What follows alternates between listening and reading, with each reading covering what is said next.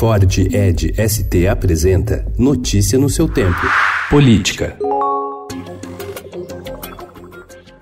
A segunda turma do Supremo Tribunal Federal adiou ontem o julgamento sobre a suspeição do ex-juiz e atual ministro da Justiça, Sérgio Moro, no processo que levou à prisão do ex-presidente Luiz Inácio Lula da Silva no caso do triplex do Guarujá. A análise estava prevista para hoje, mas o ministro Gilmar Mendes, que interrompeu o julgamento em dezembro, avisou que não iria apresentar seu voto. Com isso, o pedido da defesa de Lula deve voltar à pauta apenas em agosto, após o recesso do Judiciário.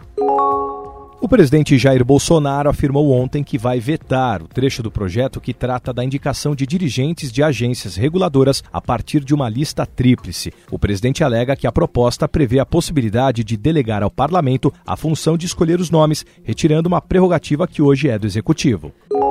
O ministro Luiz Roberto Barroso, do Supremo Tribunal Federal, concedeu liminar que suspende medida provisória do presidente Jair Bolsonaro, que transferiu a demarcação de terras indígenas para a competência do Ministério da Agricultura, comandado pela ministra Tereza Cristina. O ministro do STF acolheu pedidos apresentados pelos partidos Rede, PT e PDT. Com a decisão, essa tarefa volta provisoriamente para a esfera da FUNAI, a Fundação Nacional do Índio, órgão que atualmente está vinculado ao Ministério Ministério da Justiça.